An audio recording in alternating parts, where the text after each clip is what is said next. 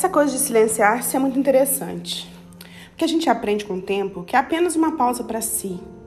E que em algum momento você vai voltar ao seu pique normal.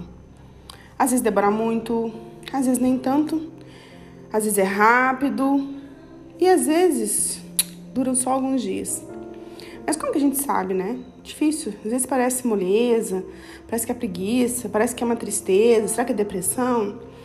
Né? A gente fica muito em dúvida em como usar isso uh, de respeitar o tempo a favor, respeitando, no caso, o seu tempo. Sabe que eu sinto que é como nos filmes de ação.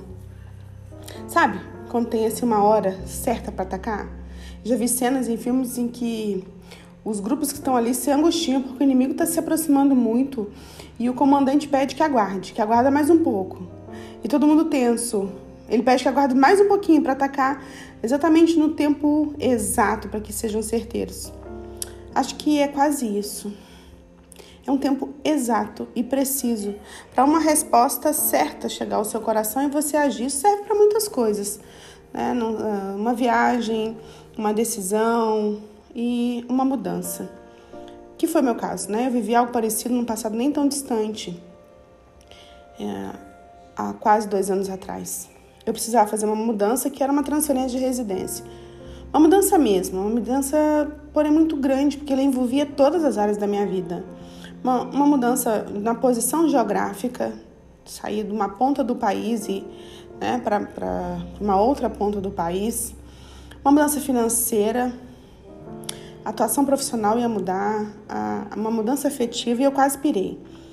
Pirei porque, apesar, que eu, apesar de eu entender que essa mudança era um protocolo, e por uma questão é óbvia, eu sou mulher de militar, esposa de militar, né? Então ele se muda e eu me mudo com ele. Apesar de saber disso, meu coração dizia não. E eu não entendia a minha dificuldade de seguir o fluxo somente. Sair o fluxo. Ou de executar minha mudança de estado como todas as pessoas, especialmente as mulheres, na minha situação fazem, né?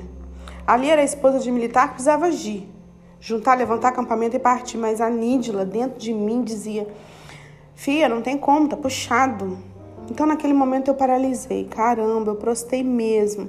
Entrei num estado quase que de anestesia e eu fui adiando tudo que se referia ao assunto. Eu não deixava de falar que eu ia me mudar, mas eu não via a data e eu não falava. Eu não sabia, quer dizer, eu sabia que eu iria, porque era o certo a fazer, né? Principalmente porque eu não pensava em me separar do marido, mas eu não concretizava a mudança, sabe? Eu não conseguia concretizar. Muitas vezes, inclusive, eu não me reconhecia. Essa estagnação uh, me incomodava porque eu sempre fui muito decidida, eu me considerei sempre uma pessoa assim, bem posicionada e decidida, sem medo, sabe? Audaciosa. E inclusive eu me assustava com os comentários que estavam ao meu redor, pessoas que diziam uh, e apostavam que eu não ia, que eu não ia atrás do meu marido, que eu ia me separar, que aliás nós já estávamos separados, só não havíamos comunicado. E outras visões também que faziam contraponto a essas, né? Como você não tem como ir, como você vai? É, deixa ele lá, ele cumpre o tempo dele, depois ele volta. Impossível você deixar tudo aqui, sua carreira, seu trabalho fixo, sua, sua mãe que está aqui. Eu te confesso que essas últimas possibilidades é que mais me abalavam porque elas encontravam acolhida em mim, né? Porque o fato é que eu não estava apenas enfrentando uma dificuldade emocional, os meus desafios eram reais. Para ter uma ideia, para começar, olha só, eu ia deixar minha mãe e me distanciar dela dois mil quilômetros. E já fazia um tempo, assim, por muitas questões vividas que eu não queria mais. Essa possibilidade não fazia mais parte de mim, deixar minha mãe, estar distante dela. Depois eu estava prestes a pedir licença é, por interesse no meu trabalho no Estado, né, um concurso. Essa licença é sem remuneração. E esse trabalho para mim era como a, a coroação, né? A coroação daquela menina humilde que estudou e se tornou bibliotecária de uma universidade pública, quer dizer, um reconhecimento, né? Depois desocupar a minha casa, alugar essa casa. E era uma casa assim, é uma casa toda mobiliada, era na época toda mobiliada, muito bem localizada, espaçosa, aconchegante.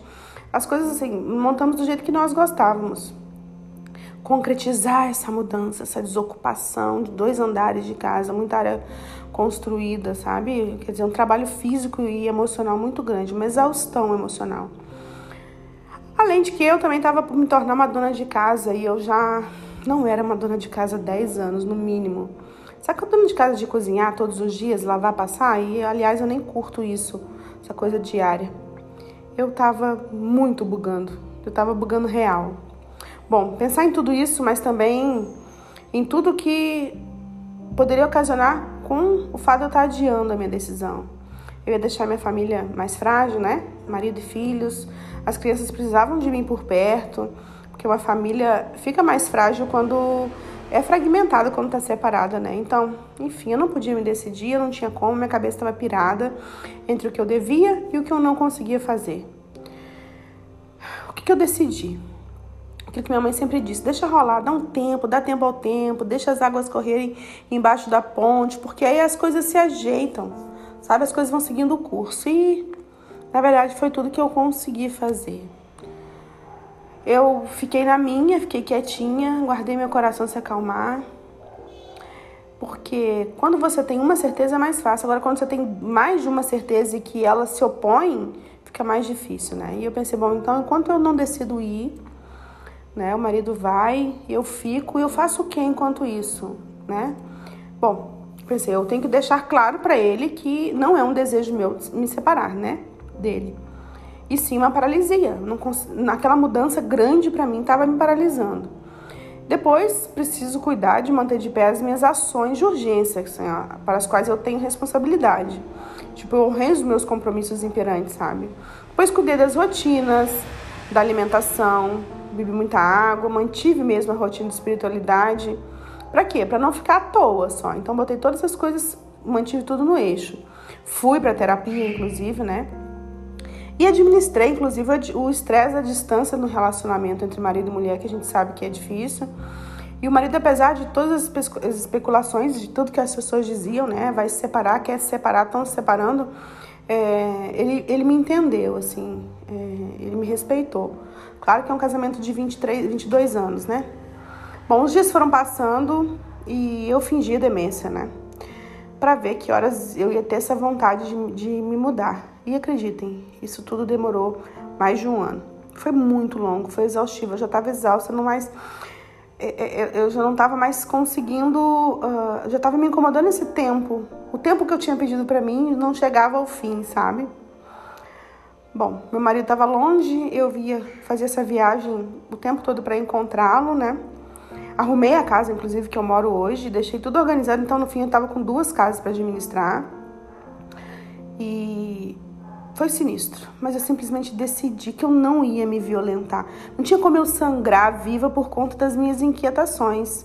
Bom, eu já estava com 40 anos, né? Não posso mais simplesmente seguir, né?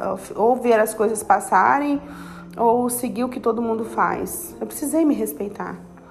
Bom, e aí com o início da pandemia eu efetivei minha mudança, foi logo que começou a pandemia em março de 2020, e realmente eu tive meu coração se acalmou e eu me mudei. Foi bem com a serenidade que eu gosto, com a certeza de que eu estava honrando a decisão que eu tinha tomado. E que isso impedia, assim, a partir do momento que eu me, que eu me decidi, não cabia mais arrependimentos nem dúvidas, né? E era isso que eu buscava, na verdade, porque eu respeitei o meu tempo. E hoje, posso dizer que já passaram mais de um ano, né? Um ano e meio até aqui. Eu pedi a licença, eu tô, me mudei, né? Fechei uma das casas, aluguei essa casa e eu tô vivendo uma vida de dona de casa e eu executo as coisas que eu, que eu gosto e eu tô tranquila comigo, sabe?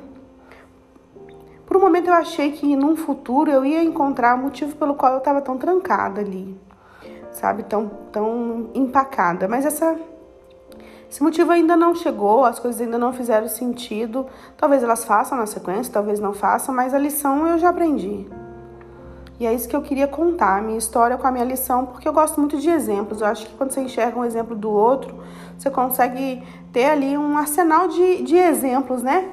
para lançar mão, assim, quando você tiver que viver a sua história. Eu gosto muito disso, de ouvir casos.